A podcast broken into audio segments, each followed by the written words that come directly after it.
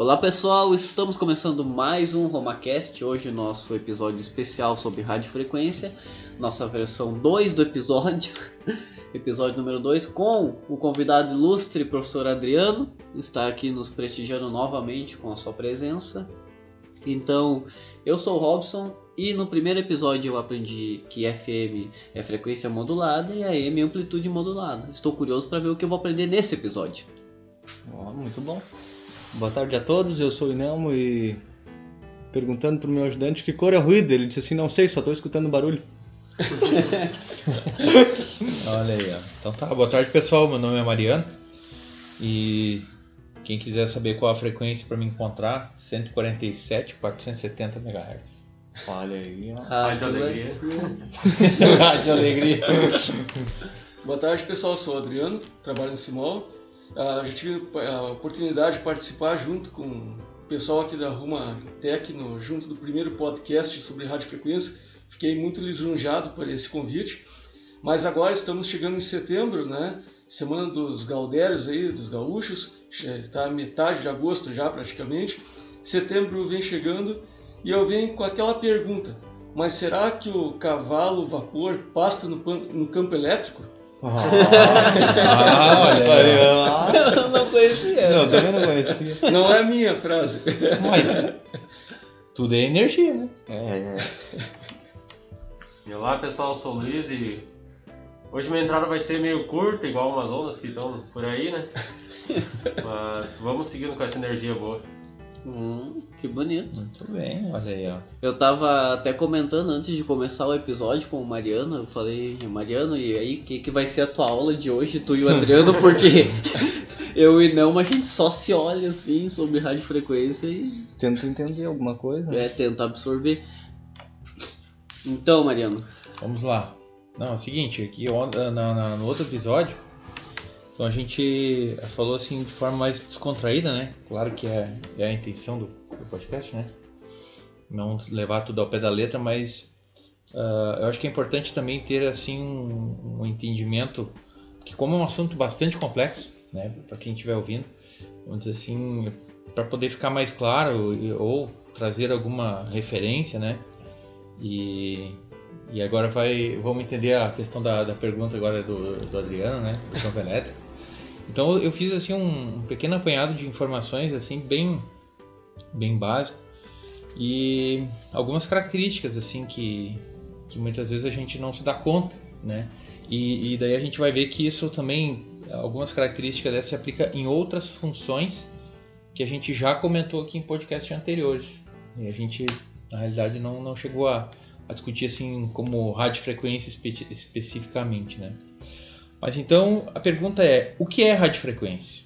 Né? Então assim uma boa definição podemos considerar que é o seguinte: são ondas eletromagnéticas que abrangem uma faixa de frequência entre 30 kHz e 300 GHz, ou seja, dentro de uma faixa de rádio. Né? Essa faixa de rádio, assim, algum tempo atrás, ela era considerada ah, esses valores, né? Ah, 30, 300 GB, né? Ah, é muita coisa. Né? Antes era menos, considerava 3. Né? Al- Alguns, alguns analisadores de espectro, né? De para faixa de, de, de rádio, assim, para essa considerando, né? Faixa de rádio, eles vão de 9 kg a 3 GHz aham, né? É justamente para que pegue todo o espectro. Mas hoje em dia, com o avanço da tecnologia, tem e tudo vai evoluindo, né? As frequências vão aumentando, enfim, né? Mas afinal, assim, o que então são essas ondas eletromagnéticas, né? Que compõem, vamos dizer assim, a, uma radiofrequência, né? As ondas eletromagnéticas são oscilações formadas por campos elétricos e campos magnéticos variáveis, né? Na outra vez ali eu comentei né, de a sobreposição de ondas para se chegar num determinado efeito eh, rotatório num sistema de antenas, né, de um sistema lá de VOR que eu tinha comentado no- no podcast anterior. Eh, e essas ondas, então, elas podem se propagar no vácuo ou em algum meio material. Né? Por exemplo, nós temos as ondas de rádio, por exemplo, do rádio AM, do rádio FM. uhum, Mas esse sinal, antes dele estar no ar, vamos dizer assim, no éter, né? eh, ele está dentro do equipamento, ou seja, lá onde ele é gerado, ele até chegar na antena ele passa por um meio material, ou seja, ele está por dentro de um cabo. Então ele tem que se propagar no cabo, no cabo elétrico, né? E também quando chegar na antena, ele tem que fazer o efeito que é sair dali por um outro meio. E aí é, depois a gente vai ver isso nas propriedades especiais né, das correntes uh, elétricas em RF. Uma pergunta, o campo elétrico que ele se propaga seria mais ou menos parecido igual o que a gente estava conversando antes de começar com o desenho do pica-pau, que pega a antena lá e ela vai indo Isso, isso, propagando isso aí. Isso aí. em círculos. Isso aí, justamente. Então, essa propagação, né, seja no vácuo ou por meio material, ela ocorre na velocidade da luz, 300 mil km por segundo, aproximadamente, né? E transporta exclusivamente energia, ou seja, é uma energia que compõe né, aquele sinal, só que esse sinal ele pode ser uma informação, não só um sinal por si só, né? mas é, um, é uma questão de, da, da informação em si. né? Então, dentro desse né, das ondas eletromagnéticas, os campos elétricos, o que seriam os campos elétricos? Daí, vamos ver se esse se o cavalo, Se cavalo se o cavalo vapor vai, vai, vai ir nesse campo elétrico aqui, tá? o campo elétrico é uma força ah, provocada por ação de cargas elétricas, né? Ah, ou por sistemas delas, ou seja, vários campos elétricos. Né? São cargas elétricas colocadas num campo elétrico, né? Que estão sujeitas à ação de forças elétricas de atração ou repulsão, ou seja, eu posso ter vários campos elétricos para obter um efeito, né? Que aqui no aquele caso da antena ali do, do, do- daquele VOR que eu comentei é justamente um exemplo bem claro disso, né? É um sistema de, de campos elétricos, né? Que interagem entre si e o que, que se espera? Um resultado, ou seja, uma deformação dessa onda para que se tenha uma, vamos dizer assim, um, um efeito que nem no caso do VOR é para simular como se estivesse girando né, a uma velocidade de 1800 RPM o sinal. Né, como se ele eu tivesse uma antena direcional e ficasse ali girando ele, né, 360 graus, numa velocidade X e permanente. Então dá para fazer isso de forma eh, elétrica. né, É uma forma de fazer. Né. Ah, e esse campo magnético né, que está dentro, como é que funciona, como é que ele interage com esse campo elétrico. Então o campo elétrico né, é, é uma força que cerca os materiais quando submetidos a cargas elétricas. Então se a gente pegar um aquele velho testezinho, né, uma pilha, um prego e um fiozinho enrolado, dá para fazer um ímã. Né? Circula uma corrente elétrica no, no fio e aí gera um campo, né, campo magnético. Ah, e, esse, e, esses, e esse campo, essa força, né, ela é percebida ah, pela força que exerce sobre os outros materiais magnéticos. Então, De atração ou repulsão. e exatamente, depende, de- né, se, se a gente pegar um ímã e aproximar de um campo magnético, ele pode ser ou atraído ou Repelido. repulsado, que é o que acontece dentro dos, dos motores de servomotor, brushless, motor Sim. de passo. Então, ó, essa É essa- o imã essa- permanente e o campo elétrico gerado. Isso, então ó, essa, essa questão do campo magnético, ele não só dentro de uma, de uma movimentação, uma transformação de movimento, né, de, de, de energia elétrica em energia mecânica, mas também pode ser é, usado como uma forma de compor, né? no alto-falante não acontece um, um efeito parecido? Sim, na realidade tu aplica uma, uma corrente elétrica na bobina do alto-falante e aí tu tem um ímã permanente e ele vai variar, né? Oscilar, vibrar de acordo com, com, com a intensidade e a frequência Sim, que a ah, gente isso consegue ouvir. aí. Agora deixa eu passar então créditos ao professor Adriano, que foi meu professor aí. Né? Então, o campo magnético em qualquer lugar ele vai sempre possuir direção e magnitude, ou seja, força, né? E isso é um campo vetorial. E aí é o, é o segredo, vamos dizer assim, da radiofrequência, né? Que ela é uma a a- as ondas é, eletromagnéticas, elas têm, elas poderiam ser ditas como tridimensional, vamos dizer assim, né? porque ela também funciona em função, vamos dizer assim, da frequência, no, no espaço de tempo, né? A própria o período, ou seja, a frequência em si, de quanto em quanto tempo aquilo se repete. Tá, mas então ela não é um círculo que nem tu imagina, ela é uma esfera. Ela é um A espiral. propagação. é um espiral. Vamos dizer assim, ó. ah, sempre vai ah, sempre vai ter ali o círculo, né? Vai Sim. 360 graus. Aí tu imagina que a onda ela começa, vamos pensar assim, em zero grau, Tá. e ela começa a ser propagada Não faz sentido. e ela fica girando. Ah, sim. Então em um segundo ela vai per- percorrer x distância Uhum. e vai chegar em zero grau de novo. Sim. Se a frequência for Só men- que esses dois não se encontram. Por isso que ela, tu fala que ela é uma espiral.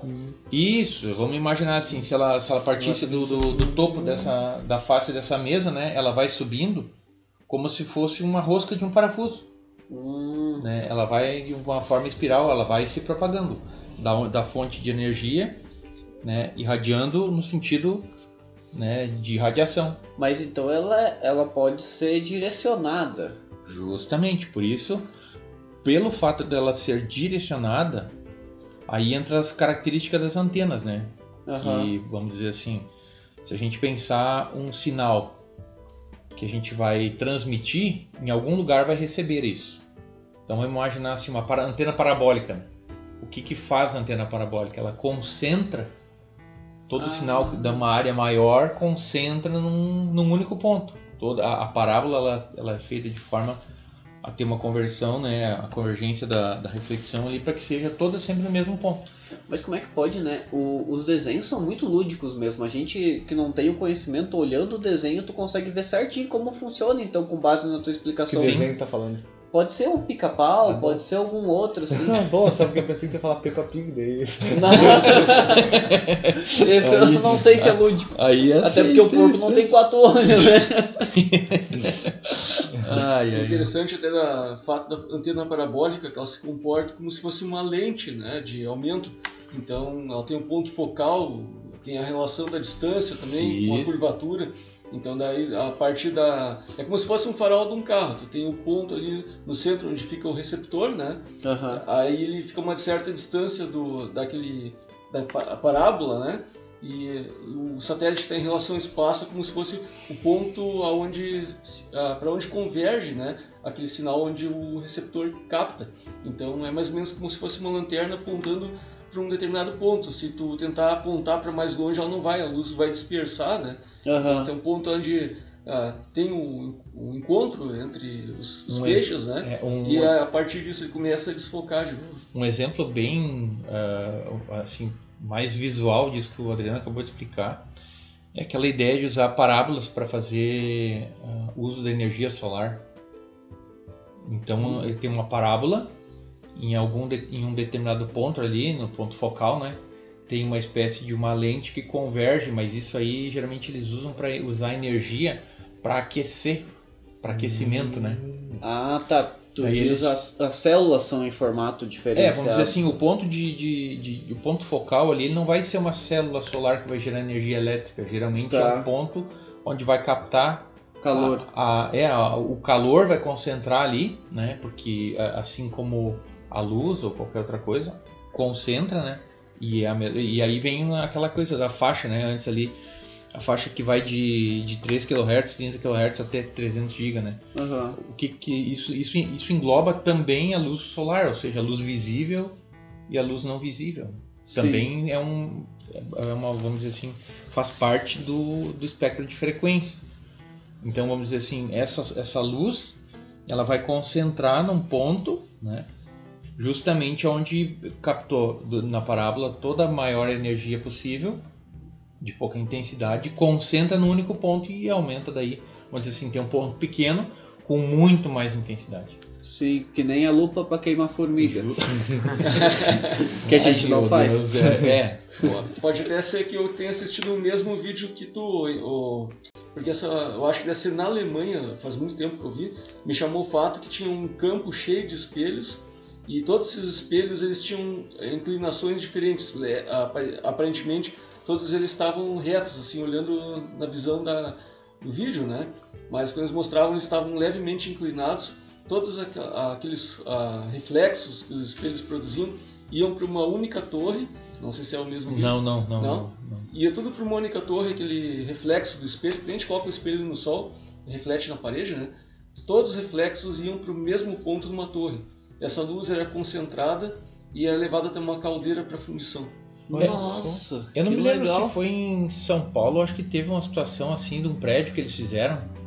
E aí, quando, quando refletia a luz na parte da tarde ou alguma coisa Cegava os assim. motoristas? Não, aí tinha algum ponto na calçada, o pessoal passava e, se queimava. Ah, repente, ah, Eles não se sabiam, queimava. mas era a É um- concentração do Uma lupa reflexo. pra formiga gigante. Essa- é, é, de- é, os arquitetos com aquela ideia de fazer os, os- Fizeram os bonito. equipamentos, bo- né, os prédios bonitos, né, curvadinho e tal, com espelhos. Uau, que lindo. Vamos torrar Mas o peraí, deixa eu só chamar. O professor esqueceu o nome do Adriano Alves. Conta pra nós aquela. Que o, o Mariano chegou no cliente. Tem, o- tem um porteiro em duas empresas, tem dois porteiros em duas empresas que a gente atende. Um porteiro se chama Nilson e outro se chama Nelson. E os dois são gêmeos. Mas de gêmeos idênticos. Né? Gêmeos idênticos. Muita coincidência, né? Daí uma vez o Mariano chegou na portaria do Nilson e disse assim: Bom dia, Nelson. Gostaria de falar com o William. E daí o Nelson ligou pro William. Agora até eu me confundi se era Nilson ou Nelson. Não tem Ah, problema. não, Tá. tanto faz. O, o Zon ligou pro William e disse assim: Ô seu William, o Marciano tá aqui. Marcelo tá aqui. Ah, tem que perdoar, né? Porque eu também chamei ele do nome errado. É verdade. Fazer o quê, Só né? porque não pra ele, eu não tenho um irmão gêmeo chamado Marino. que também Não, trabalha com mar- mas era marciano. Até te peço desculpa, Mariano. O Não. o HD deu uma Ah. travada aqui, mas eu. Achei que ia dizer, "Então lembrei, te peço né? desculpa, Marciano. Mas lembrei que era Mariano. Não, tranquilo, tranquilo. Ah, mas eu fiquei chateado com a informação. Qual? Porque, porque lá na Alemanha eles estavam usando isso pra um negócio, uma fundição, foi proposital, e aqui no Brasil os caras fizeram um erro e estavam queimando as pessoas. Nossa. Então, dando sequência ali, o que é um campo eletromagnético, né? Porque na, ó, vocês percebem que é uma coisa eh, vem da outra, né? Todos esses conceitos eh, já se sabe e é um efeito daqui, uma, uma característica de lá que acaba compondo né, um- uma outra situação. Então, o que é um campo eletromagnético, né? Porque se se as ondas eletromagnéticas né, precisam de campo elétrico e campo magnético, o que é um campo eletromagnético? É, é um fenômeno que envolve o campo elétrico e o campo magnético, obviamente, variando no tempo. Esse é o segredo. É, lembra aquele que eu falei ali, né? Da Da radiação, espiral, né? Dentro de um determinado tempo, né? E agora sim, ó, ah, algumas características, propriedades especiais da corrente elétrica em RF. Aqui, a- agora a gente vai assim entender, começar a ver algumas coisas assim que, vamos dizer assim, claro, eu, eu, botei algumas coisas assim que logo veio me na cabeça também e que também estão relacionadas à nossa, ao nosso dia a dia aqui no, no trabalho, né? Então assim, ó, a- uma corrente em RF, tá? Ela pode irradiar energia para fora do condutor, ou seja, se nós tivermos um equipamento, né, pegar, vamos por exemplo, ah, um amplificador de som, tá? Comum ali, sei lá, faixa de frequência aí de, sei lá, 10 Hz até 20 kHz. 20 kHz, básico e geral, assim, né? Ah, poderíamos dizer que, independente da potência que for, aquele áudio nunca vai sair daquele, nunca vai sair pelo condutor, né? A gente não vai ouvir o condutor por si só, a menos que tenha um transdutor na outra ponta, caixa de som, uma cápsula, alguma coisa, um piso elétrico, enfim, que for. Só que com uma corrente elétrica, né, eh, em RF, aí já muda de figura. Uma frequência muito mais alta. Aquilo, a- a- o cabo se transforma numa antena. Aí o segredo é o aumento da frequência. Oi? O aumento da frequência é o segredo para que ele se transforme numa antena. Sim, e daí, claro, né? Vamos dizer assim, numa frequência mais baixa, isso não consegue, né? Vamos dizer assim, transcender o, o condutor, né? Ou seja, a começar a usar o espaço como o ar, o ambiente, como um meio de propagação. Né? Porque daí, vamos dizer assim, já está fora da, da faixa de, de rádio. Né? Então, O que, que nós temos mais aqui? Ó? Não penetra profundamente os condutores elétricos. Ou seja, é, flui ao longo da superfície. Se a gente pegasse um condutor né, maciço e cortasse ele de forma transversal e olhasse ele de topo, um- a energia em RF com frequências altas, ela circula só na borda do. É chamado efeito skin, né? Que é Exatamente. pele do condutor, entre aspas, digamos assim, por uma parte externa. Isso, exatamente. Então, Como, como é que é o nome do efeito? Efeito skin, Skin. isso. Isso. Em inglês, né? Ah, Skin pele, né? Isso. é, Ah, Se a gente quer ver uma aplicação bem, bem é, prática para esse efeito, se a gente pegar fonte chaveada de alta potência, a saída, o transformador de saída, ele não é feito com um fio grossão, como é um transformador, né? O transformador lá para 25 amperes é um, um- geralmente fio 8 AVG para dar 25 amperes. É, um, é, é muito um fio muito grosso, ruim de trabalhar. Uma fonte chaveada consegue botar aí 30, 40, 50, 100 amperes, né, com um transformadorzinho pequenininho. Como é que consegue fazer isso?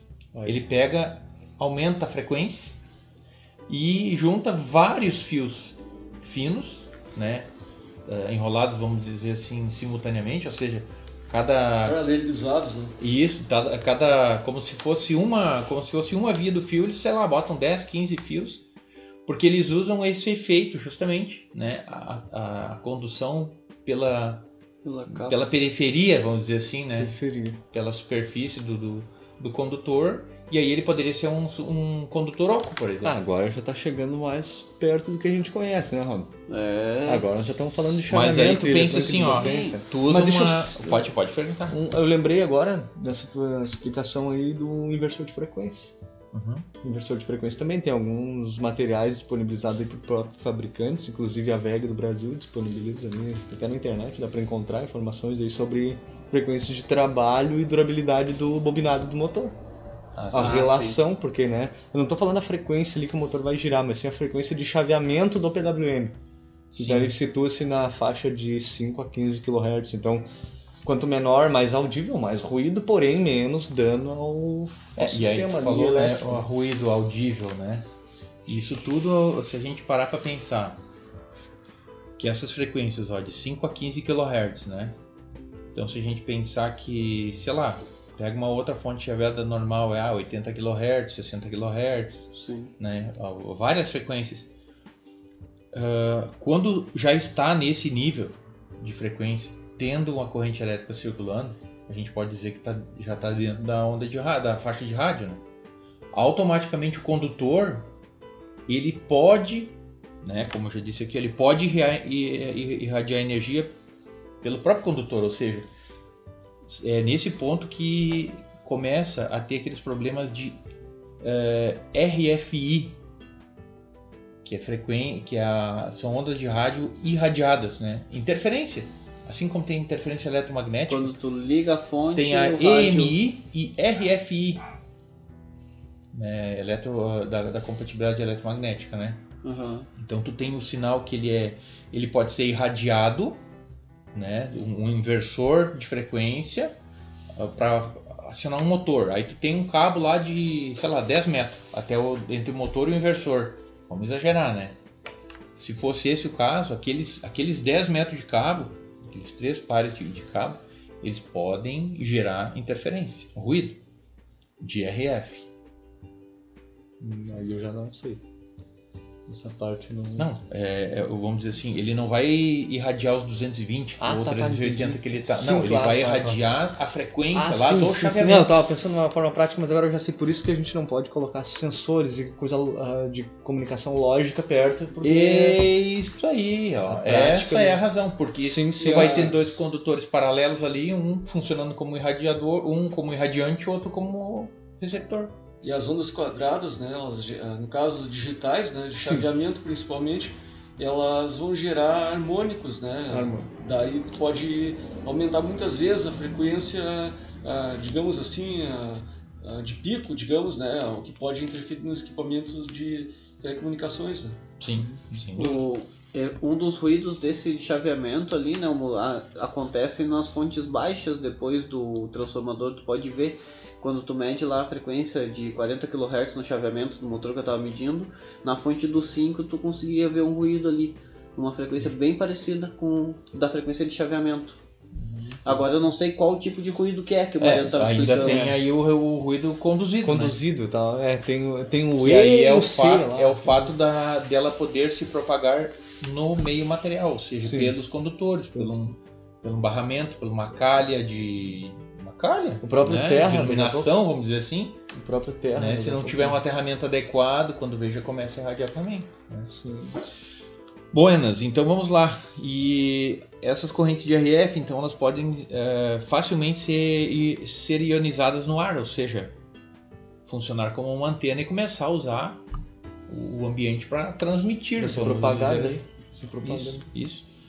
Justamente, criando caminho né, de, de condução pelo próprio ar, ou seja, é um meio de propagação, né? Vira um, digamos assim, é um- é um magnetismo que é transmitido pelo ar, né? Ele passou do estado elétrico para o estado magnético. Então, É, aí vem, magnético. Vem outra coisa que também está bem direta à nossa, aplica... nossa atividade aqui, ó. Essa é uma propriedade, né, de se ionizar pelo ar facilmente, ah, utilizado nas soldas de arco, Hum, as máquinas de solda elétrica, de ar, de, de, de ar, né, de, de solda por arco. Então isso não seria possível, por exemplo, com uma, co- com uma frequência baixa, Por quê? Hum? Por quê? porque aí tu precisa de uma corrente muito maior, né? Quanto maior, mais alta a frequência, ma- mais fácil de, de ter uma Igual o transformador da fonte chaveada que tu comentou. isso não tem o tem os soldadores antigos que eram um transformador né? Nossa, tu nossa. só ajustava na realidade né a satura- né? é só a saturação do núcleo aquela coisa toda né? Tu tinha então a uma frequência de 60 Hz né? Sim, sim. consegue um arco ali. Mas se tu for ver essas A soldas pequenas tu consegue uma corrente muito mais alta. E, e assim o pessoal que eu vejo que trabalha com isso aí eu sempre pergunto né? O que, que é melhor né? Ah em termos de durabilidade o antigo. Sim. em termos de qualidade o mais no- o eletrônico porque dá uma solda mais uma- eles dizem assim mais pura né mais homogênea que na realidade o próprio circuito ali ele trabalha para Compensar isso. para compensar né Aí Trabalhando tem- na frequência daí. Pegando o feedback ali, ele consegue é, controlar. consegue Que monitorar e interessante acertar isso. Então tu controla a saturação do núcleo. Eu achava que eram são, ah, ah, tomadas que tinha no transformador. também tem Também tem. também tem tem dos Ah, dois As modelos duas coisas. É, eu lembro que assim, a primeira vez que eu vi um. Eu não, não entendia. Eu tinha um, um regulador de tensão que ele tinha um pêndulo lá dentro. E eu- um dia o pai disse: O que ele tá fazendo, Guri? E eu ligava aquilo, desligava. Ligava, desligava. Eu ficava olhando aquilo lá, dava uma balançada ali e parava. Eu disse, "Mas que, como é que esse negócio funciona? Eletromecânico. Era, ele tinha um ele era automático, efetivamente.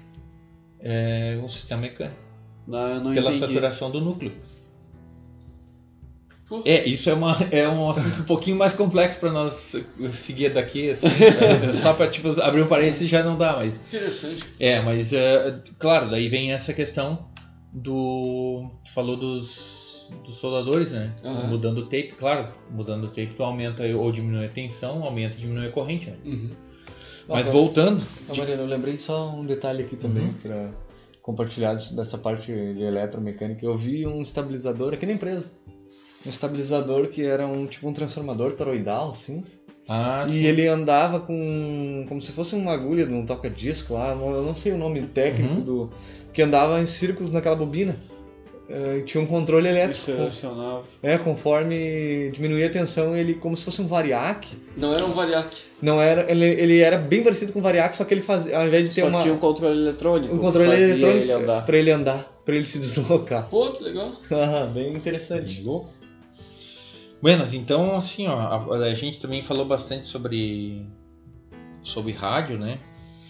No, no, no outro podcast e aí vem uma coisa que assim, para mim é uma coisa bem comum por causa do radioamadorismo, né?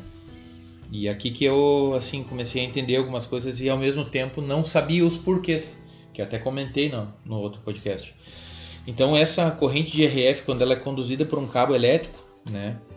ah, essa corrente ela tende a refletir nas extremidades do cabo, ou seja, ela vai não vai pular fora, né? Mas ela por reflexão no- dentro do próprio condutor Ah, e também nos conectores, né? Por isso que tu vai ver assim, ah, tem conector para Específico. e é Que isso nem a máquina que a gente olhou aquela vez que tinha que ser um conector Isso. especial para trabalhar. dependendo do conector, já não atende uma determinada faixa de frequência. né? E, e essa energia, vamos dizer, essa, essa corrente elétrica, ela pode retornar pelo próprio cabo que está levando essa energia, ela pode retornar no sentido contrário São chamadas ondas estacionárias. às ondas estacionárias, isso aí. Então ela volta para a fonte, né? E, e vamos dizer assim, se essa onda que estiver retornando né, para a fonte, vamos imaginar assim, um transmissor de, sei lá, uma emissora de rádio aí, né? Vamos supor aqui a Rádio Taquara. São mil, mil watts. À medida que ele estiver transmitindo isso, ele vai jogar os mil watts para a ponta da antena, como a gente diz, né? Vai pelo Sim. cabo, vai chegar na antena. Lá na antena vai fazer, vai ter esse efeito de conduzir pelo próprio ar, né? E vai começar a irradiar né, no, no espectro. E aí, se a antena não tiver sintonizada com o transmissor e o cabo também não estiver cortado na frequência certa, essa onda retorna para o transmissor e ela volta como se estivéssemos injetando uma potência em cima do, do- da saída do transmissor, ou seja, causa a queima do transmissor. né? Então, assim, se tu lembrar do- da espiral, tu vai pensar assim, ah, saiu, saiu do transmissor exatamente no ângulo zero. Então, vamos imaginar que nós tivéssemos lá, nós vamos ter um comprimento de onda, né? Que é baseado na frequência, lógico, né? E lá na ponta da antena, independente do comprimento do cabo, eh, espera-se que, que, que a- vamos dizer assim, que o sinal termine em ângulo zero. Por que isso? Porque toda energia que estiver saindo do transmissor, efetivamente vai estar entrando na antena. Então, se ele tiver, por exemplo, com uma, com uma defasagem de, sei lá, vamos dizer 90 graus, essa diferença volta para o transmissor. Tá, mas então a pessoa que vai produzir esse cabo de ligação tem que ser uma pessoa que conhece. É, vamos dizer assim, tu tem um transmissor, lá o fabricante diz, olha, a impedância de saída desse transmissor é 50 ohms, Sim. né? E aí, sei lá, vai comprar uma antena aí para, sei lá, 100 e, é, 144 MHz, vamos dizer, uma faixa de radioamador, tá? 144 MHz. Aí tu vai comprar uma antena para aquela faixa de frequência. Daí Tá. o fabricante vai dizer, olha, essa antena tipicamente, tipicamente 50 ohms, né? Só que esse 50 ohms ele não é exato. Ele tem uma pequena variaçãozinha. Então, porque muitas antenas até dispõem do ajuste, né? Para fazer uma calibração pequena que tem ali para acertar dentro da faixa de frequência. Cleaner, né? É, umas são pela, vamos dizer assim, é mecânico mesmo, tu ajusta ali para um o comprimento do, do elemento irradiante, né? Então qual é a ideia? Elemento radiante. Vamos dizer assim, ó, tu vai pegar ah, o cabo que vai ir até a antena, ele tem que ter o, o que a gente chama de comprimento elétrico, exato. Ou seja, tem que coincidir com, o comprimento, com a frequência, né? Com a frequência de, de operação do transmissor. Ele vai ter que chegar na antena lá exatamente no, no ângulo zero, para que então esse comprimento elétrico que a gente diz, ah, sei lá, vão ser quantas quantos comprimentos de onda, né? Não é pela segunda lei de Ohm que tu calcula o comprimento do cabo, nada a ver. Não, nada a ver. Nada a ver. Nada, não, porque daí já é já é um vetor. Né? Aham. E aí para isso tem um instrumento que chama é, eletro é, como é que é? É, agora me fugiu a- a- a- o nome do instrumento. Um vectro vectromultímetro. Ele ele ele mede o vetor do campo elétrico dentro de um cabo. E aí, claro, cada cabo tem também uma faixa de operação, um limite de Cada cabo é frequência. um cabo. Cada cabo é um cabo. então, se a gente parar para lembrar, se, antigamente os cabos de rede eram cabo coaxial, 50 ohms, lembra? Sim. É, e aí tu tinha que, vamos dizer assim, tu não podia terminar a rede, fizesse uma rede ponto a ponto, no final lá tu não podia deixar aberto, tu tinha que terminar, Por quê? porque tinha que fechar o, o- vamos dizer assim, fechar o, o cabo, ou seja, tinha que adequar o, o- a- a impedância do cabo. E na ponta tinha uma terminação que era um terminal de 50 ohms Ah, que legal. para casar a impedância. Né? Claro, daí quando mudou o protocolo, né, aquela coisa toda, saiu esses cabos de rede, porque isso era uma mão de obra, porque queimava de placa e dava problema e tal. Todo mundo esquecia aberto. É, não, é que daí é aquela coisa, né? Muda. Vai um desavisado lá, troca, tira um T, bota, bota direto e não sei o que, e não, não, não casa a rede inteira, né? Dava problema. Então, nesse caso ah, do, do transmissor, se a gente pensar assim, um transmissor de celular, por exemplo, né? Ou antena essas de. Como é que é? Desses repetidor de telefonia móvel, né? Que a gente olha ali, tem uma anteninha, tipo uma parabólicazinha e tal ali, né? Então, cada cabo daquele ali, né? Vamos dizer assim, pessoal. Ah, o cabo tem que ser exato. Sim, tem que ser exato, mas não tem muitas vezes como tu fazer uma instalação e calcular o cabo. Ah. Tu não sabe eh, exatamente, né, no milímetro, no milésimo de, de milímetro o comprimento do cabo. Então, o que, que se costuma fazer? Se coloca, se instala o cabo e o cabo que vai, vamos dizer assim, do, recep do vai do transmissor ou receptor até o rack onde está instalado né, no bastidor onde é que tem as conexões finais do cabo, aquele pedacinho de cabo ele é cortado no comprimento elétrico certo, baseado já no, No instrumento. é, porque daí se aplica, né, um, aplica o sinal, né, e, e, assim, tem até um instrumento que chama analisador de antena.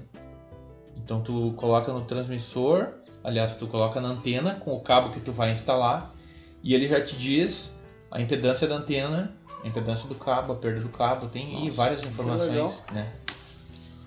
E esse cabo, desculpe, esse cabo, então, se ele for um cabo, vamos dizer assim, não vou dizer inadequado, mas, por exemplo, ah, seria para para uso de telefonia celular, não dá para usar um cabo, por exemplo, que é o, o RG 213, né, ou cabo celular, que a gente chama. Não daria para usar um cabo RG 58, que é um cabo também com a mesma impedância, teoricamente, porém ele é uma estrutura menor, mais fina. O dielétrico do, dele também é para uma, uma tensão bem mais baixa. Porque, é, assim, ó, tu vai medir, e eu queimei um instrumento, né, sem saber, uma ocasião, porque eu, eu fui, olhei ali, ah, medi a tensão 100 volts. Ah, peguei e botei o multímetro na escala 750, eu vou medir, né? É 100 volts. Só que não era 100 volts de tensão contínua, nem alternada. Era, tinha RF. né? Quando eu aproximei a ponteira do multímetro, puxou uma centelha lá, acho que de uns 2 centímetros e, e apagou o multímetro no mesmo instante, né? Acabou com, com a brincadeira. né? Acabou a medição antes de começar. É. Não, e eu tava fazendo um favor, né? Não foi esse que o cara tava com pressa? Ah, eu já tava, ah, me indignei que queimei o instrumento. Ah, só droga também, né? Mas vai fazer o quê? Perguntar uma coisa? Sim, do, de que aquela situação lá que o pessoal queria pintar uma antena, daí. Ah, sim, sim, até sim. por É, a questão aí. do perigo que está relacionado. Né? Pois é, e aí isso vem, vem a questão, se a gente for procurar na internet aí olhar qual é que é a, a- o espectro de frequência, né? Então a gente vai ver que tem lá, tem, um tem vários desenhozinhos, né? E esses, eh, dentro dessa, dessas faixas de, de transmissão, tem a questão dos, das, dos telefones. E o exemplo que o Inelmo comentou foi uma situação assim: eu trabalhava numa empresa e tinha que fazer manutenção numa torre de sistema de VHF. E aí o pessoal pensou: não, vamos aproveitar e vamos mandar pintar aquela torre porque ela tá muito feia, já descascou toda, né? Aí na época a Anatel já tinha comunicado: ó, aquela torre é muito grande, tem que. ela não tá sinalizada, tá inadequada, tem que adequar porque senão vocês vão ser multados.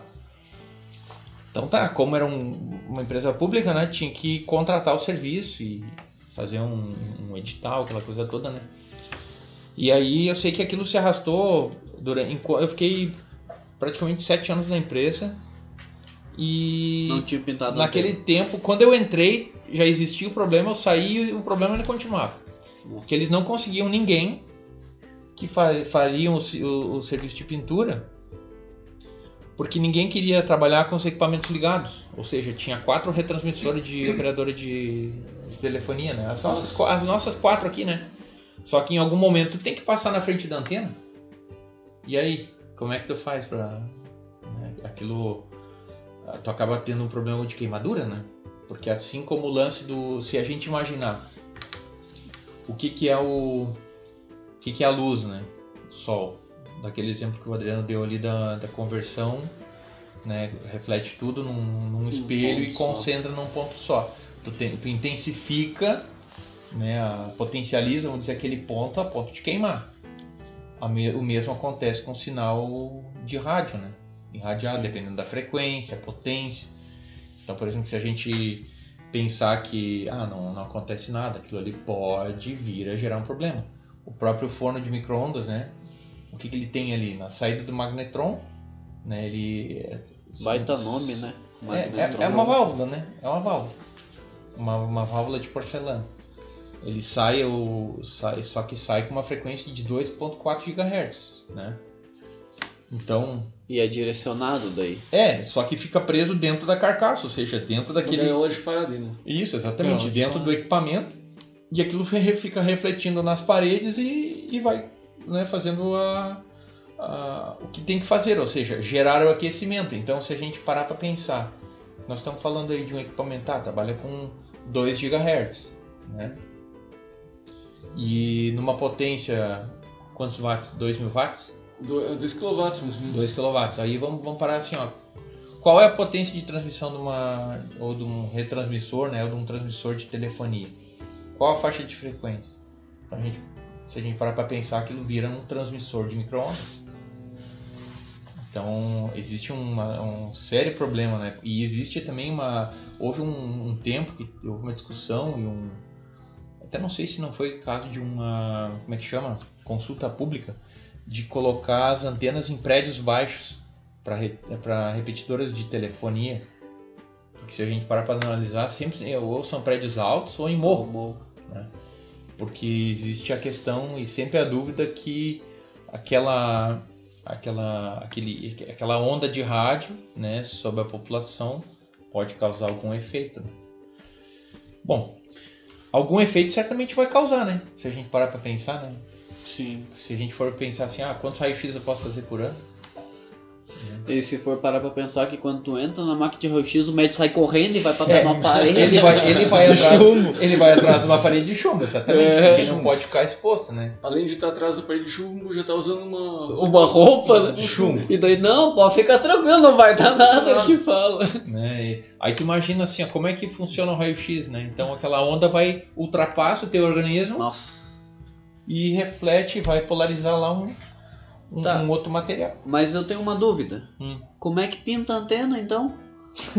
tu tem que levar 10 pessoas, daí um, quando aquele cair, vai o outro. Não, não, não, tem que desligar. Tem que o- desligar, tem que né? desligar o equipamento. E não foi pintado até na ocasião porque as operadoras não autorizavam o desligamento. Aí um dia a minha chefe disse, não, isso aqui nós temos um problema sério. Eu disse, não, é simples. Manda um e-mail para a operadora pedindo desligamento, né, programado, né, para X período e coordena com a empresa que vai fazer manutenção.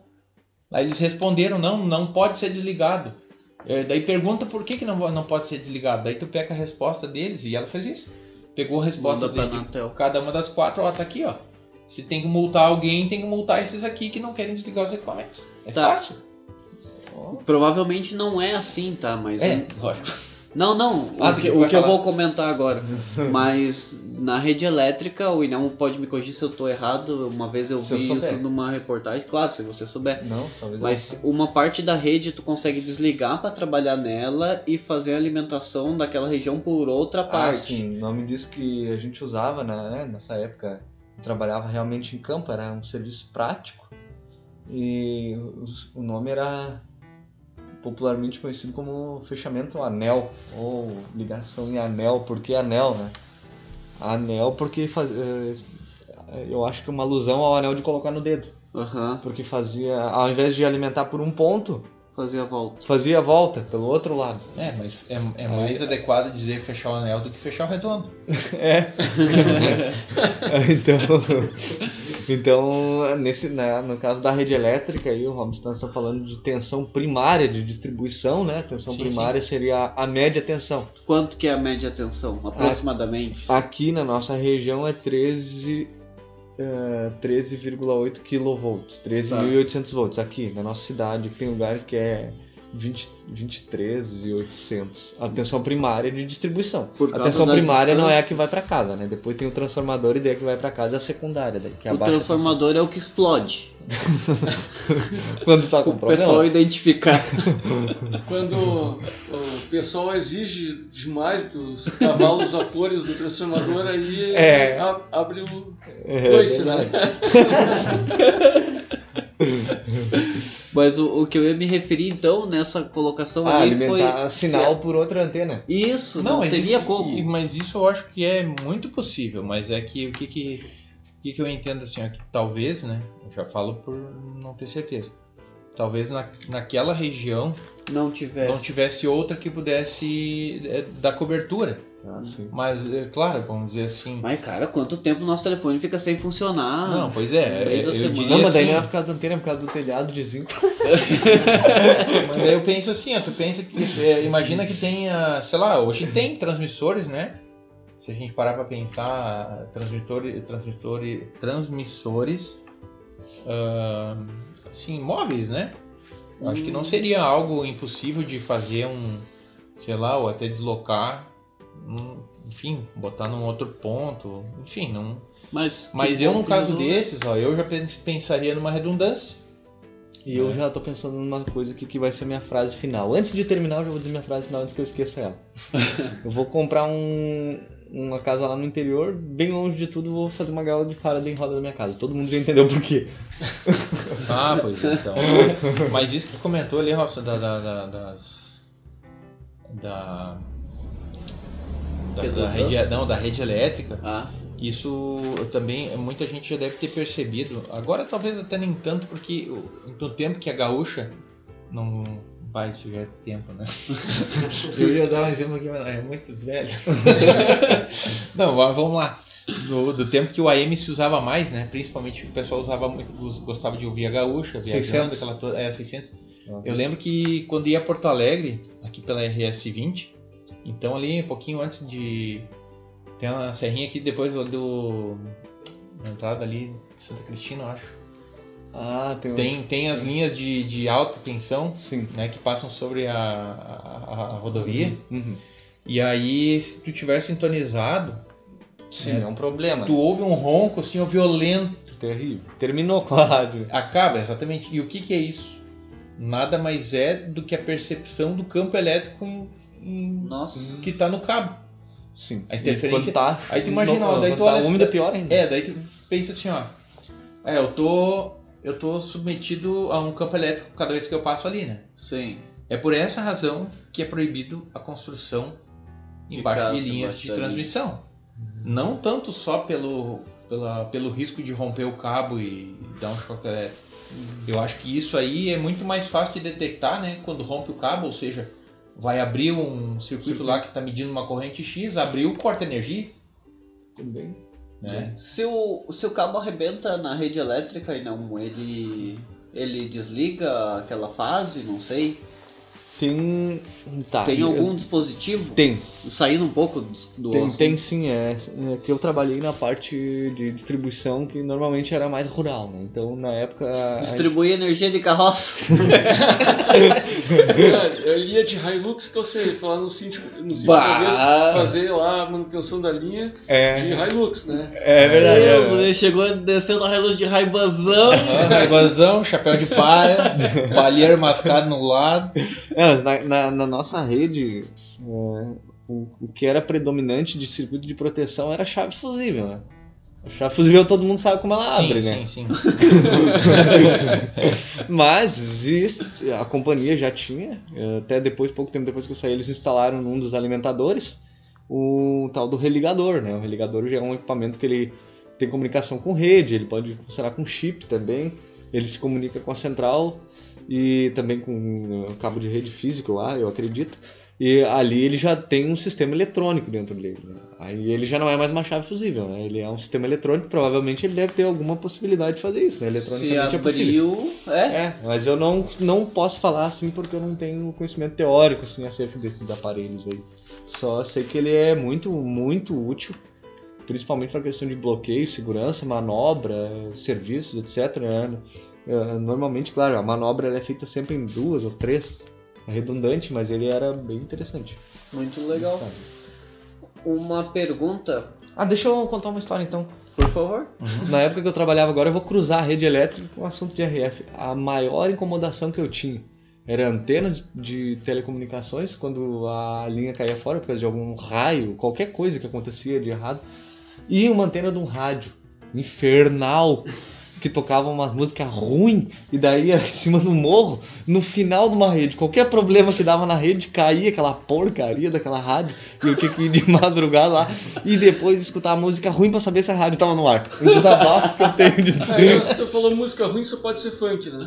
Não, não, não, não era, mas era outro tipo de música ruim, então eu não vou falar agora. Mas que barbaridade. tio. Era música pra Deus, Não, entendeu, não, né? entendi, entendi. Não. Não, tá louco. Tu ia É, perguntar, então, Ross? então é, daí tinha essas duas antenas que eram meus problemas. Ah, bom. Uma de uma companhia de telefone e outra de uma rádio. É. Ah, a minha pergunta é referente à atenção que vai pra antena. Qual que é a tensão normalmente que vai para uma antena dessa? É alta? É É, baixa? daí isso ainda isso É, varia, tu tá varia, tem frequência boa sim, varia, varia conforme a frequência. Varia conforme a frequência. Quanto mais alta a frequência, Mas, é, menor a mas no atenção caso é necessária. FM, que é a frequência modulada daí, né? É, mas aí que tá, depende muito do sistema Da de potência É, da potência, o sistema Porque de modulação.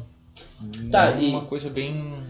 Pode ser uma pergunta besta agora, mas eu vou perguntar porque eu não sei. Se eu tô, se eu tô com o meu receptor muito perto da antena, na teoria eu vou pegar muito mais forte aquela Sinal. aquele é, sinal. um sinal. É. Não tem risco de danificar? Ou eu só vou pegar o necessário? Não, porque na, assim, na grande maioria das vezes os equi- os equipamentos eles já têm um circuito atenuador, vamos dizer assim, para um caso de, de potência máxima, Aham. né? Só que, vamos dizer assim, ah, eu posso estar do lado do transmissor, né? Sim, E- justamente. E, e vai captar. Né? Claro, tu não vai poder pegar o, o a, vamos dizer assim, pensa que tu tá com um radinho portátil com antena, né? E esticou a antena telescópica dele, né? E vai encostar na antena, pronto, daí vai descarregar toda aquela energia no rádio, né? Mas assim, pela, pela propagação via pelo ar não tem assim um- É. não tem um, um período de queima, assim, porque o próprio circuito, ah, vamos dizer assim, de entrada, né, é feito com bobina. Até é interessante se a gente olhar assim, o esquema de um, de um- de um receptor, né, ou de um transmissor. Ah, é estranho porque parece assim que não, não existe a possibilidade de funcionar, né? Se, se a gente pegar, por exemplo, eu tenho, eu, conhece, eu tenho uma né? antena lá que aí eu meço. ah, ela é para 50 ohms, tá? Se eu medir a resistência que tem entre o negativo e o positivo, o polo positivo do conector, é um curto-circuito. E aí vem aquela dúvida, tá, mas e se eu conectar esse curto-circuito aqui? Que, que vai acontecer? É, só que um curto-circuito, ele, ele, ele, essa resistência não vai ser enxergada pelo circuito como uma impedância. O, o que importa, a frequência envolvida, É alternada. exatamente. A frequência que está chegando ali, ela está alternando, ou seja, ela vai, vamos dizer assim, não tem um. ahn, casando a impedância, tá? A impedância sendo 50 ohms, vai fechar, vai funcionar, vai transmitir. E o mesmo acontece com o receptor. Ele tem umas bobininhas lá para fazer o filtro. Conta do palitinho. Entendi. Palitinho? É, teu Não amigo lembro do palitinho? Teu amigo lá que tinha um apelido de palitinho que ele não podia ver uma bobina que Ah, sim, não é. Um, um radioamador antigo da cidade aqui, eu, né, ficava O espalhando, Mariano já contou? espalitando o rádio, Espalitando o rapaz do céu, não sobrava um F inteiro. né? Quando eu era criança, eu gostava de fazer isso também. Eu achava que consertava o rádio só palitando ele. Mas É, não, tá louco. estraguei um rádio, assim. É. Ah, um exemplo que. Uma coisa que não se deve fazer, né? Eu tinha um. Tinha um colega que ele gostava de. Assim. Uma forma de mostrar pro pessoal o perigo, né? Que era, vamos dizer assim. A radiofrequência ou a antena em si, porque tu fala, "Ah, ó, tá transmitindo, né? Mas ele olha para aquela antena, Não né? vê nada. não vê nada. Né? Que nem no caso aqui na, na, na entrada de um bairro empresa que tem aquela antena que eu acho que até já está desativada, não, não tenho certeza. Mas a torre é o transmissor. É a antena, né? Vamos dizer assim, a, a torre. O pessoal olha assim, ah, aqueles estais ali, que aquilo ali é o, é o que está transmitindo. Na realidade, não. O que está transmitindo é a torre em si. Ela está isolada, ela está apoiada em cima de um suporte de porcelana, isolada, Olha né? Tem um, tem um suporte, tem um suporte de porcelana em cima. Não sabia disso também. E Isso a- eu já não sabia também. E a torre, subir, né? só. a torre que é a É, antena. Pô, Encostar um pé no chão, um pé na torre. Daí vem aquela coisa, né? Um dia a gente foi, a gente foi fazer uma manutenção lá. das pernas? Pular que nem gato, né? Mas é, mas isso aí, ó, tu falou pular que nem gato, quando fazia, tinha que fazer a troca de lâmpada, como é que tu acha que tinha que subir na torre? Não, Correndo pode, e dar um pulo. é. Tem que correr e pular ou desliga o transmissor, né? Claro, ninguém O pulava, cara, né? o cara dá só uma escorregada. Não, o problema era que tudo gordinho, né? Vai subir lá, Você dá um- tirava, dá um impacto na, na torre e escapa de cima da porcelana. Pronto, Nossa, feito, tá. Vai ter que vir um gordo de cada lado. pra anular a força. Nossa, eu lembro que nós tínhamos uma, uma torre lá em Taquari. Eram 72 metros de altura, né? E aí. Ah, mas não subia. aí Não, o não. cara disse assim: olha, é, Ia passar na RH no primeiro o- dia. o- o- vamos dizer assim, o caseiro, né, o cara que cuidava do, do local, ele não tinha obrigação de fazer, ele só tinha que cuidar do, do entorno, né? Tem uma espécie de um muro, assim, um- uma parte mais reservada. E ele só tinha que manter limpo ali, varrido aquilo ali para na sujeira do passarinho, aquela coisa toda, Ele né? comprou umas ovelhas pra não precisar cortar. Não, e aí um dia ele foi lá e. Ah, varreu lá, descansou e pá, meteu um mãozão, né? Tomou-lhe um pregaço. Ele nunca mais eu entro aí. E tirei Né? umas ovelhas daqui Daí ele, queria saber, daí ele queria saber, como é que vocês trabalham e não levam choque? Né? Agora, agora a senhora olha, ó, viu o Mariano porque, o equipa- correndo e porque o equipamento tá desligado. Aí- a gente desligava o equipamento. Tá louco? Não, não, é perigoso. Olha como é que se faz, Ó, então. Pensa bem, se pendura styles. Aprende aqui, ó. Eu vou fazer só uma vez. É que nem curso de homem bomba, né? É. Nossa, louco. E aí um dia pra demonstrar o quanto tinha de energia, o outro colega pegou um galinho de um esses matos assim que dá uns, uns pendão ali, Ah, pegou um, um né? galhozinho daquele ali, arrancou uma folhinha e jogou em cima do centelhador, né, onde porque pensa assim, ó, e se der uma descarga elétrica no- de um raio numa antena dessa? Ah, precisa. Pra onde descarrega? Precisa já pro terra, daí. É, ele tem, na- entre os extremos, ele tem ah, dois centelhadores. Imagina assim, duas esferas muito próximas. Uma distância de um centímetro entre duas esferas. Hum, né? Uma presa na antena e outra presa, presa no suporte embaixo. Então elas não estão conectadas fisicamente, mas se der uma, uma descarga elétrica a ponto de centelhar ali. Ah, Vai descarrega pro descarregar terra. daí. terra. Tá. Uma tá no terra e outra tá na antena. Isso, isso. Hoje até o. Para quem vai assistir depois o podcast aí. Até mais. Ah, até o que vai assistir o podcast depois, né? Eu até recomendo um vídeo bem bacana no YouTube, só que ele é em inglês. Aí recomendo que não tem influência se- ah, ligar as legendas, né? Sim. É a, a Secrets of Radio, né? Que é os segredos do rádio, um vídeo bem bacana, eles explicam como é que surgiu essa questão da emissão das ondas hertzianas, como foram como surgiu o primeiro equipamento de rádio. Tá, Sim, deixa eu muito anotar bom. aqui. É muito legal. né? Muito bom. Explica bem assim de forma fácil o The que, que Secret of Radio. é isso, da the, eh, Secrets of Radio. Ah, obrigado. Já vou olhar aqui agora. Aí é muito bom o vídeo, assim, recomendo, porque até me lembrou a época que eu lecionava telecomunicações na escola, trabalhava bastante com a turma da eletrônica sobre circuitos de rádio, né? Aí assim deu um certo saudosismo olhando esse, esse vídeo, né? Então, Pois é, agora é uma curiosidade, no tempo que tu dava aula ali é, com relação à parte de telecom.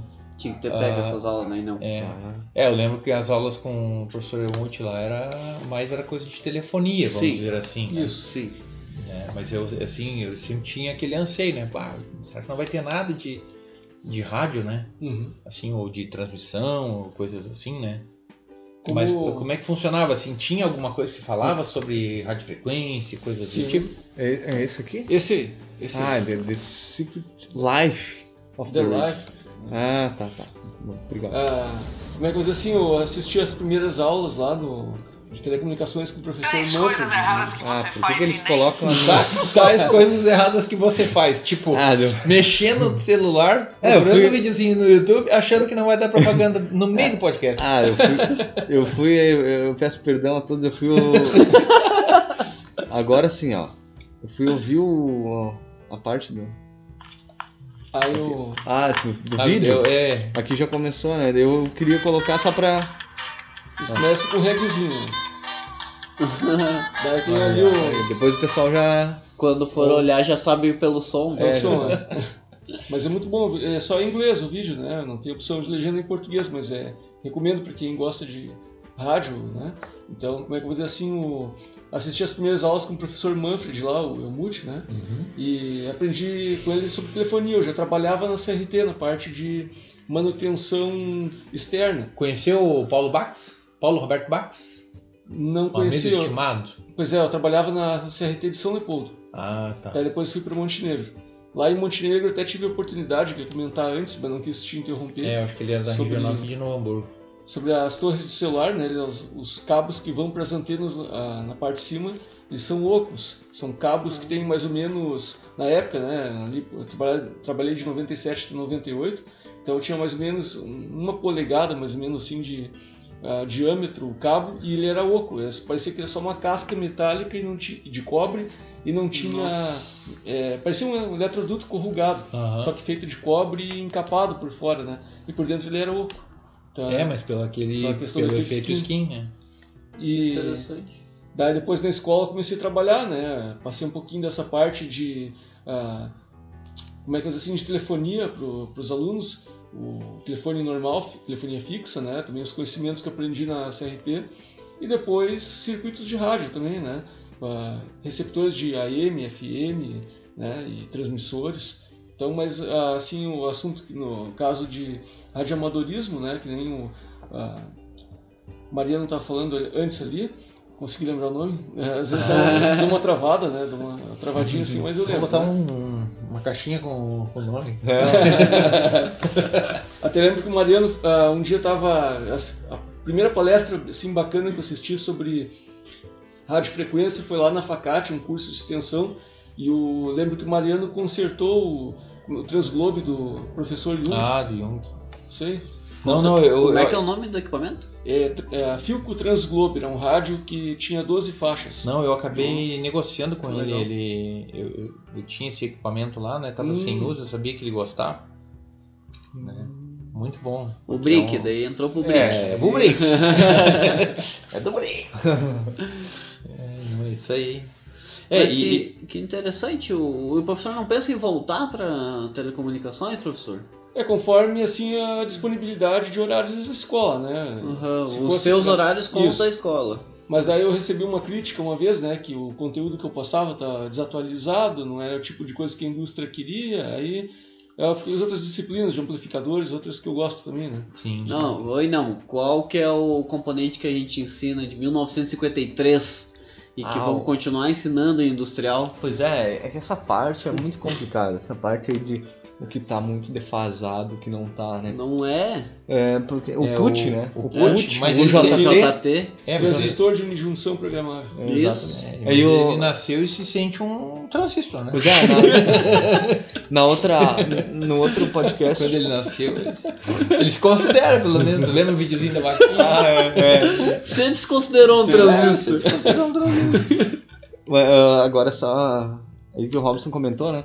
O professor Adriano, que está aqui presente, foi na aula dele. A única vez que eu tive a- a- uma aula na minha vida de alguém falando sobre válvulas.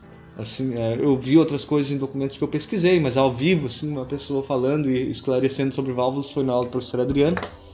E naquela época eu consegui entender o que é a tecnologia mais atual de eletrônica de potência hoje, que é o MOSFET e o GBT. GBT. O MOSFET eu consegui entender porque eu consegui pegar a mensagem e todo o que o professor Adriano passou na época ali, funcionamento básico, fundamental da válvula.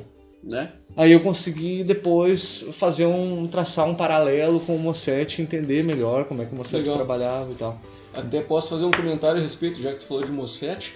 Sim. Ah, o pai tem uma churrasqueira lá onde tem um movimentador eletrônico, né? Controla a velocidade do motor com PWM. Não é gaúcho raiz. né? Não, mas eu, eu asso churrasco sem churrasqueira, até sem churrasqueira, boto uns tijolos e asso. É isso Só, aí. Só que a facilidade, é- a comodidade é outra história, É, né? pergunta pro Mariano se ele anda a cavalo de carro. Não sendo no cavalo vapor, né? Não sabe Mas um brincar. cavalo a vapor, né? Não sabe brincar. brincar, né? Não sabe, não sabe brincar, não desce pro play. Mas daí eu fui consertar a churrasqueira do pai, né? Deu problema e aí o pessoal que fazia manutenção da churrasqueira mesmo estava indisponível. Então também até época de pandemia fui consertar. Consertei, só que o que aconteceu? O motor da churrasqueira, que é o motor de parabri- limpador de para-brisa, né, 24 volts, travou a engrenagem e desde então o motor começou a não funcionar mais direito. Então eu tinha que dar um certo empurrão nele para funcionar quando ele queria funcionar. Pegar no tranco. Então, pegar no tranco. Então eu tirei o motor para ver o que, que tinha. Aí parecia que tinha um campo da bobina queimado, testei tudo e não era. O pai trocou, comprou um motor novo para botar. Só que o motor novo ele puxava 7 amperes de corrente, drenava Nossa. 7 amperes Nossa. a 24 volts, enquanto que o Meu original Deus, mas vai vir vai se trancar o espeto. Mas não chegava, não chegava nem a um ampere, né, o motor Nossa. original. Então daí eu fui fazer o rep... botei o motor novo, né? Só que eu vi que a fonte original esquentou, que é uma fonte chaveada. Sim.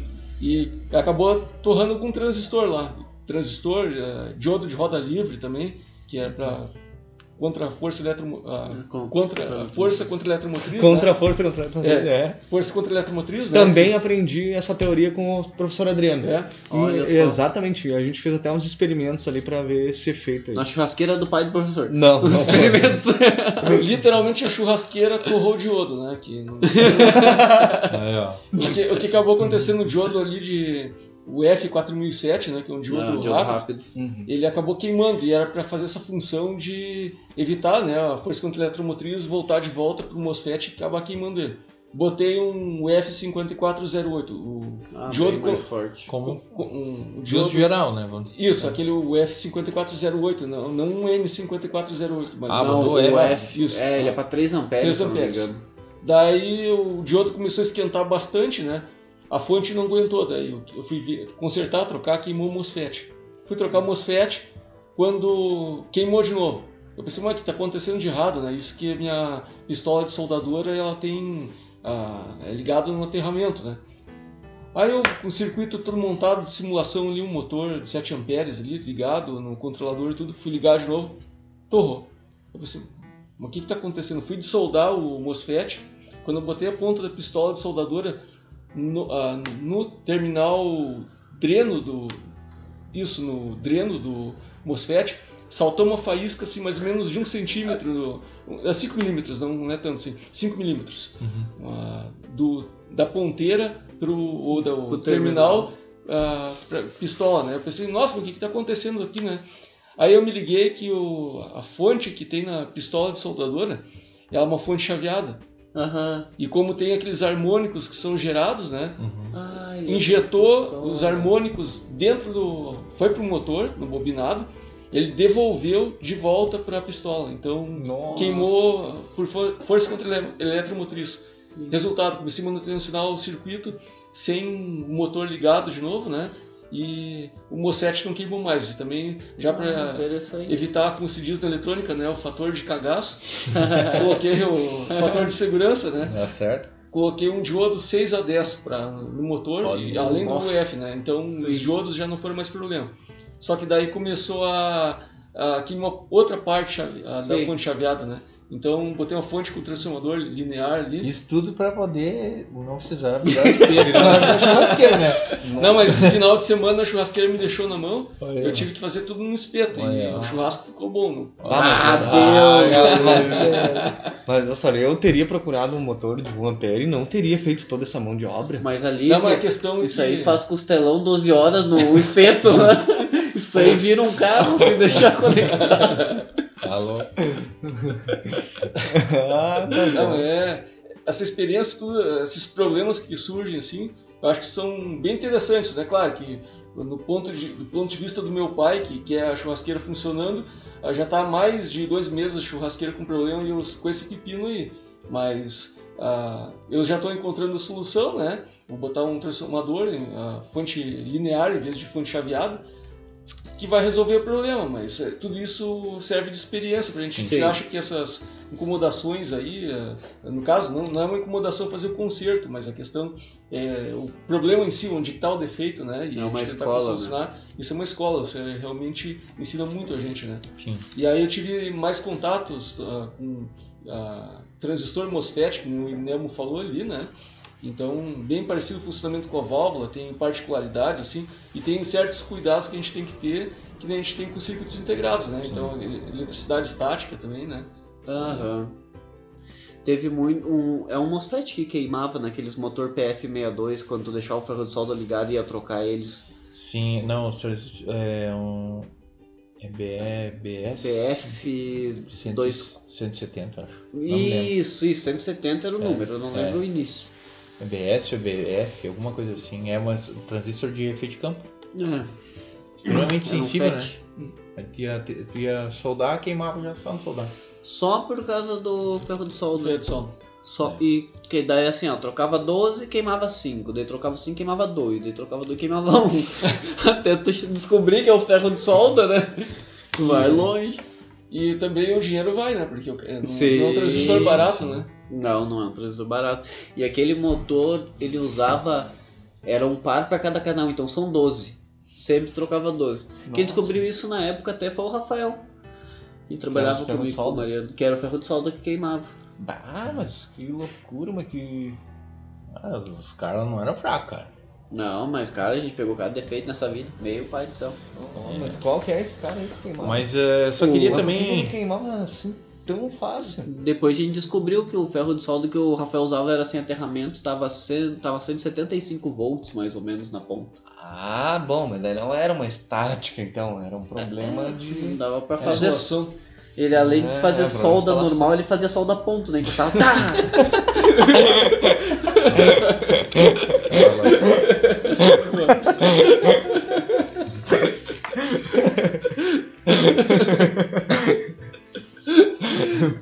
Dia na placa o componente.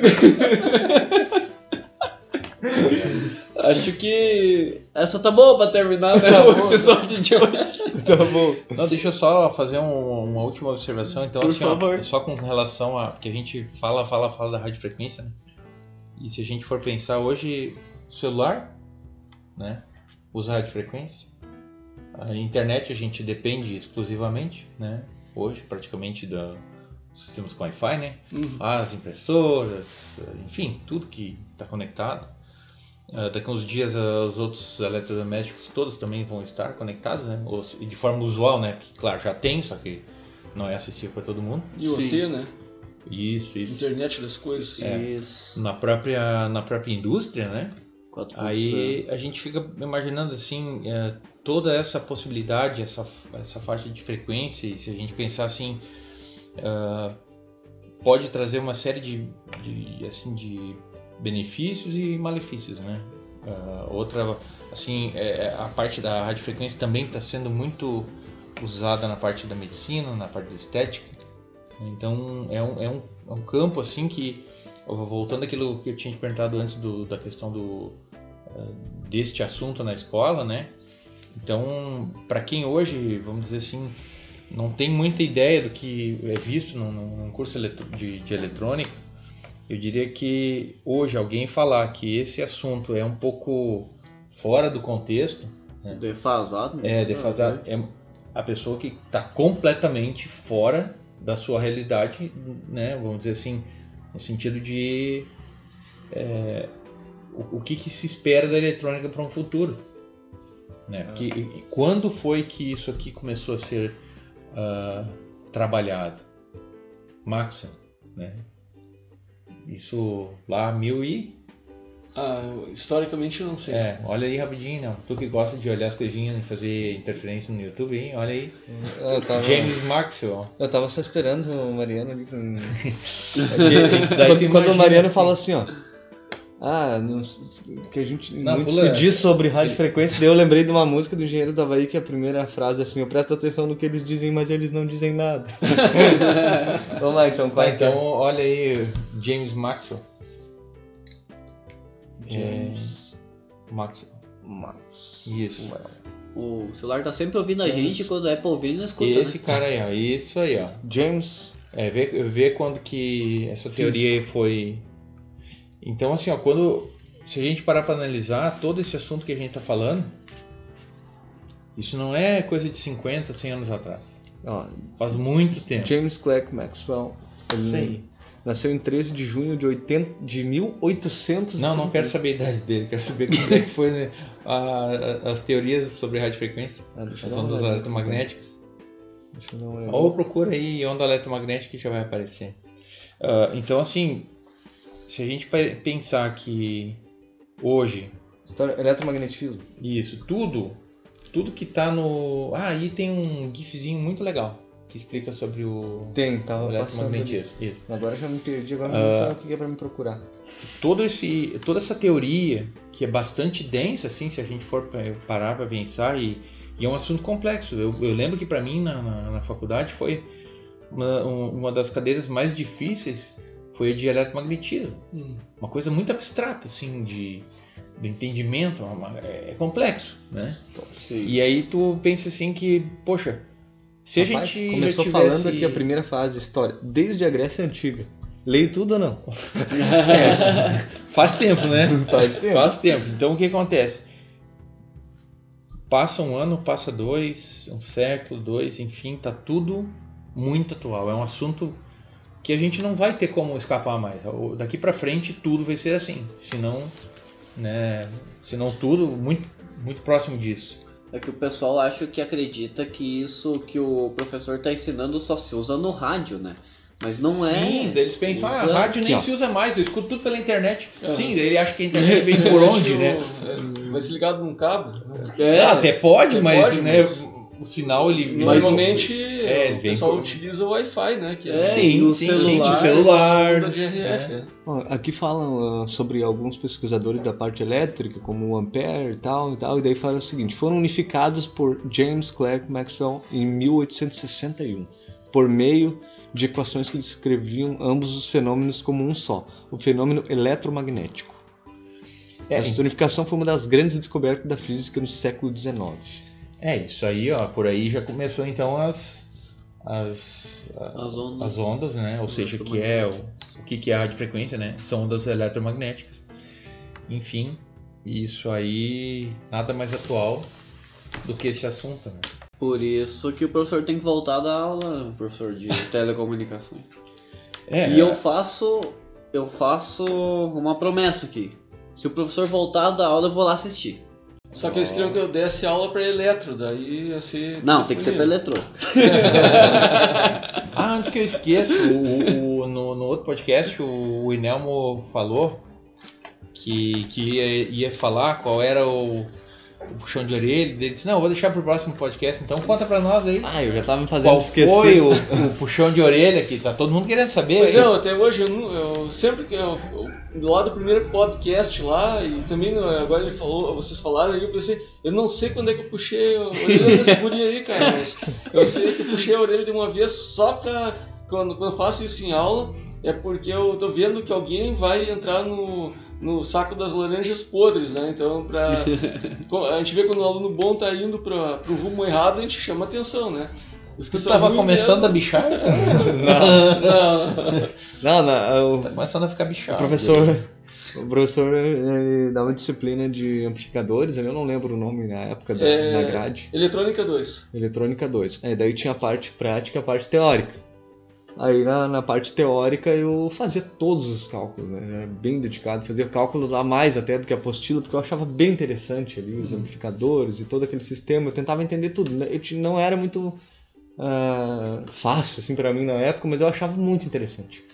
E aí eu fazia todos os cálculos e gostava muito, mas na parte prática eu tinha que montar o amplificador e daí eu peguei dupla com um colega e a gente acabou se enrolando e não comprou o material e foi deixando para a última hora, deixando para a última hora e chegamos no, no último dia da apresentação com eu tinha feito os cálculos todos, três folhas de cálculo deu, que era para montar um amplificador transistorizado, eu push-pull, acho com Darlington, Uhum. com configuração Darlington.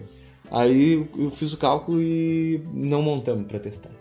a gente deixou pra montar na hora, na, na protoboard e pra apresentar pro professor. O professor é exigente nessa parte de. Aí a gente começou a montar.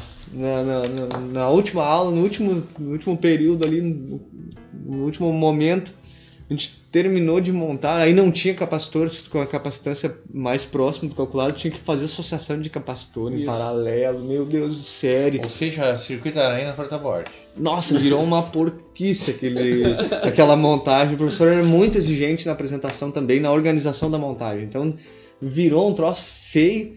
E quando eu liguei, funcionou, rapaz. Aquilo era uma alegria tão grande, tão grande, porque eu peguei tudo que tinha calculado e montei e funcionou de primeira. Ah, só que a gente ficou muito tempo montando para fazer combinação de componentes para dar certos valores, né? Nossa. Eu e meu colega, que era uma dupla, né? Eh, Daí, ah, foi uma alegria total, né? Daí a gente tava esperando, só tinha funcionado um amplificador aquela noite. E o professor tinha aprovado só um- uma dupla lá. Os caras eram bons. eu- não, agora não vou lembrar muito bem o nome dele. E daí o professor aprovou eles e não tinha funcionado mais nenhum. Daí nós estávamos na expectativa. Pá, o nosso funcionou também, o professor já tá vindo aí. Daí o professor chegou, te mostrou, nossa, tá funcionando. Ligou, daí o professor disse assim, olhou pra nós, olhou pra aquele amplificador. Aí eu achei, mal, você vai ficar feliz que funcionou dele. Olhou pra nós. Eu esperava mais de vocês. Olha Aí tava bem. A montagem bem feia, né? Daí eu senti ali, eu- ali foi uma cobrança forte, né? O professor. Não, ele não xingou, ele disse que esperava mais de nós. É porque então, ele acreditava em você. ele acreditava E ele e- viu que tu tava querendo. Tu já tava até fantasiado de laranja pô, só, só faltava lá no saco virado, né? tava lá, pronto. É, essa é. Eu nem lembro dessa. Agora tu falou é, assim, uma vaga lembrança, mas o que, que eu vou dizer assim, é, imagina como é que eu vou dizer que eu vou lembrar alguma coisa, assim, até já tá esquecendo o nome do Mariano, né? É, como é que eu vou dizer assim, né? o- é porque assim, alguns alunos, né, que estão fazendo técnico querem fazer engenharia elétrica. E eu, não, eu não cheguei a concluir engenharia elétrica por causa dos cálculos, né? Então eu cheguei no cálculo 4, professor, uma, não, tem um filme que foi-se em 60 segundos, né? No meu, no meu caso, meu curso foi-se em menos de 60 segundos. professor com uma frase de menos de um minuto destruiu toda a minha persistência alemã, que ela que tem, existe, né? Dizem Mas que, como? que Se tem puder compartilhar agora, eu quero saber. que teimoso não é o alemão, é quem teima com o alemão, né? Eu acho que o cara era italiano, conseguiu terminar com a persistência alemã, né? Ele disse assim, se vocês acham que. Eu já estava repetindo o cálculo 4, depois de ter repetido vários outros cálculos também, Aham. né? E fazia aula particular, ficava até de madrugada fazendo os exercícios e não tinha jeito. A melhor nota que tirava era 4, assim, extremamente difícil para mim, né? Daí eu estava no cálculo 4 pela segunda vez, o professor disse assim, ah, se vocês acham que cálculo 4 é difícil, a álgebra complexa, variáveis, não sei o que lá, de- um nome assim, bem mais assustador que, que o próprio cálculo. Assim, se vocês acham que vai ser difícil, eu vou dar essa disciplina para vocês, que é muito mais difícil que essa disciplina, e podem ter certeza do que eu estou dizendo, porque eu vou ser o professor de vocês. Nossa. Ah, Aí eu, ali eu desisti, né? Deve ser, ah, não faltava muito pra pegar nojo do.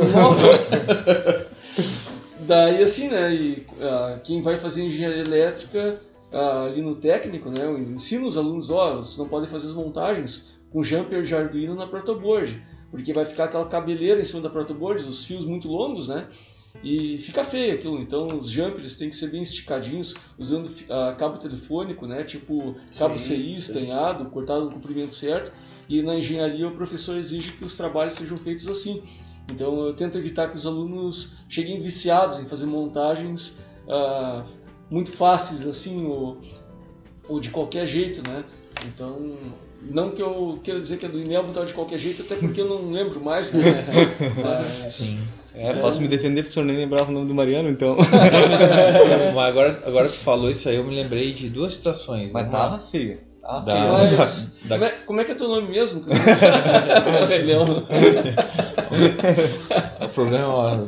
O Eu te Alzheimer mandei- é, Quem pegou sou, aí. quem sou eu? O professor disse assim, eu te reprovei porque aquela montagem tava terrível. Como é que é teu nome mesmo?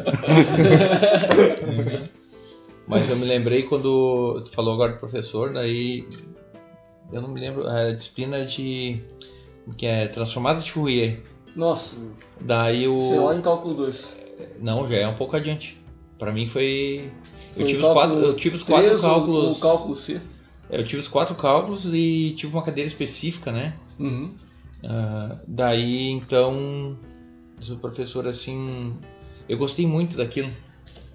Ele iniciou a aula eh, dizendo assim, eh, se apresentou, né? Eu sou o professor tal, eu vou ministrar disciplina, né? Para vocês e tal. Ele disse, eu quero primeiro deixar uma coisa muito clara para vocês, que é o seguinte: quem chegou até aqui chegou por mérito. Né? Ele disse, e, e não vou, em momento algum, buscar qualquer. Ah, retomar qualquer assunto que vocês já viram até aqui. Que entende que vocês já chegaram até aqui, recém viram o conteúdo né, muito essencial para essa disciplina. E se vocês acham que isso aqui é difícil, é porque vocês não viram a próxima. né? Então, Nossa, nossa, eu, eu- eu, assim, na hora, assim, me deu, eu fiquei pensando assim, pô, esse cara é bom, mas também, né? Não uma Precisa falar, precisava falar isso agora, né? Fala isso lá na u- nas últimas aulas. Então tá, pessoal, agora terminamos a nossa disciplina. As próximas vão ser um pouco mais difíceis, daí tu, né?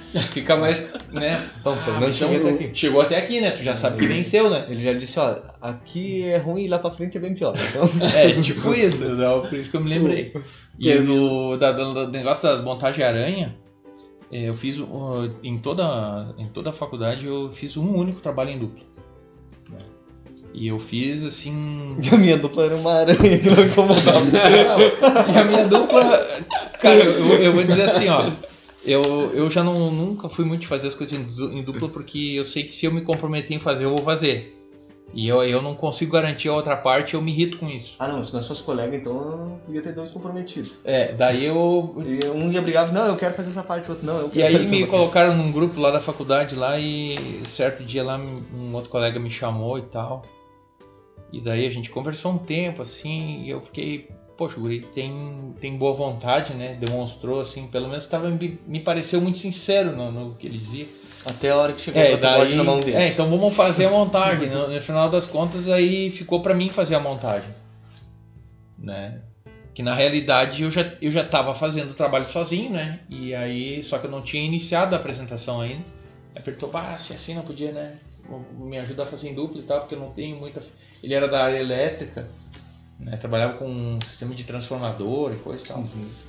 Daí ele disse, ah, você podia fazer comigo, né? Porque da parte de programação, mas a parte da montagem, ele disse, eu olhei aqueles desenhos, eu não consegui entender nada do que montar. Daí eu pensei, poxa, Uma fonte simétrica ali. tá complicado, né? Uhum. Era, era aula né? de circuitos, eh, circuitos programáveis para tinha que montar a lógica num, num- numa placa de desenvolvimento de FPGA e tinha que montar o mesmo circuito com circuitos lógicos Ah, Ah, que legal. né, para comprovar a programação e a simplif- simplificação dos dois, né? E aí quando eu tá, eu montei nesse É, modo aí, porque eu tenho os jumpers do tempo do, da escola técnica, ainda eu tenho lá os jumperzinhos estão guardados ainda. Não, Maria não contou que o- a programação em FPGA valia 150 portas lógicas. Não, eu fiz, era uma linha de programação para 3 CI. Nossa. Quantas linhas tinha o total? Total do programa? É. 6. Ah, não. tá- Nossa, mas daí teve Pois é, muito simples. Mas enfim, daí eu montei, daí eu mandei a foto, né? Daí ele disse, ah, já tá. O que, que tu acha? Daí eu disse, não, a montagem já tá pronta. É, daí disse, ah, como é assim. que eu vou fazer? Eu queria testar aqui. Ah, podia me mandar uma foto do- da tua montagem, né? Mas não sei se vou conseguir entender dizer. Ele disse, ó, eu fiz por essas aqui, ó. Daí ele me mandou umas fotos que eu não sei de onde é que ele tinha. Rapaz, aquilo tava tenso. Daí eu mandei o que eu fiz, né? Daí ele ficou super impressionado porque achou aquilo assim que, que era algo assim extremamente muito bem feito. Pô, já pode vender essa protoboard.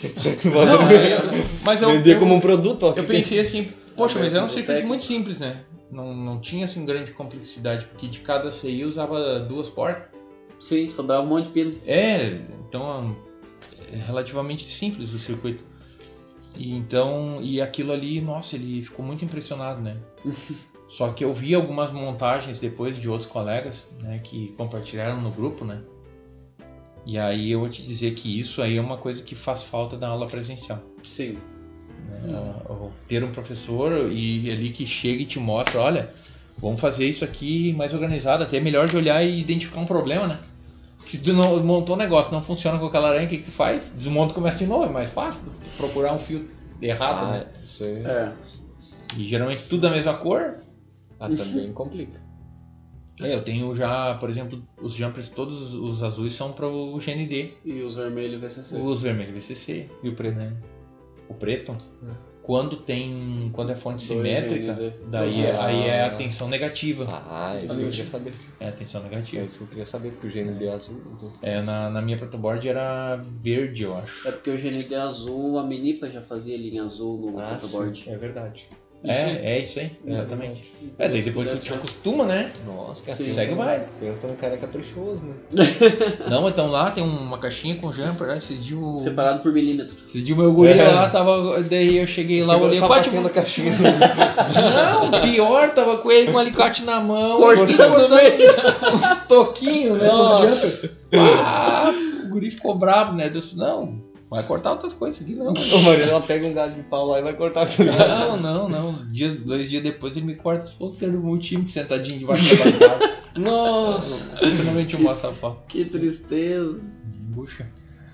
Mas então, fechamos mais um episódio de Rádio Frequência. Acho Muito é isso obrigado pela presença, professor. Obrigado pelo convite. Ah, deixa eu só uh, dizer que eu já vi o professor montou um receptor de, de radiofrequência em protoboard. Nossa, Não, ah, Deus o livre. Era de AM? Aquele Não, era não de era de FM. Era de FM. FM. É, né? Ah, então. Que legal. O 6 aquele, o 7000? Não, usei transistor BF49, Ah. o circuito super regenerativo de. 494. Isso, BF494, exatamente. Mas muito interessante. Tudo bom. Então tá, pessoal. Agradeço a todo mundo que estou até aqui. Ficamos muito felizes com a presença do professor. E nas próximas fica o convite. Quando o professor quiser vir aí também. Ah, Agradecemos e até a próxima. Acabou Ok. então o podcast de radiofrequência. Agora nós vamos começar então com o podcast dos amplificadores com o professor Adriano. e. Meu pai do céu. ó, se vocês deixarem, eu vou até amanhã. Eles vão ligar da escola pra mim, ó, tu não veio trabalhar, cara. Ah, Diz pro pessoal sintonizar aí que eles conseguem ouvir. Ah, dava pra fazer um de amplificadores operacionais? Isso é, olha, Isso. Mas então já fica o convite. quantos, No, quantos? no caso que eu tô trabalhando lá, é, eu também trabalho com, com amplificadores operacionais e no caso, mas o meu forte mesmo é amplificadores de áudio. Que no caso que eu trabalho com a gurizada lá, né? Então, Daí eu- pros amplificadores amplificadores operacionais também é legal.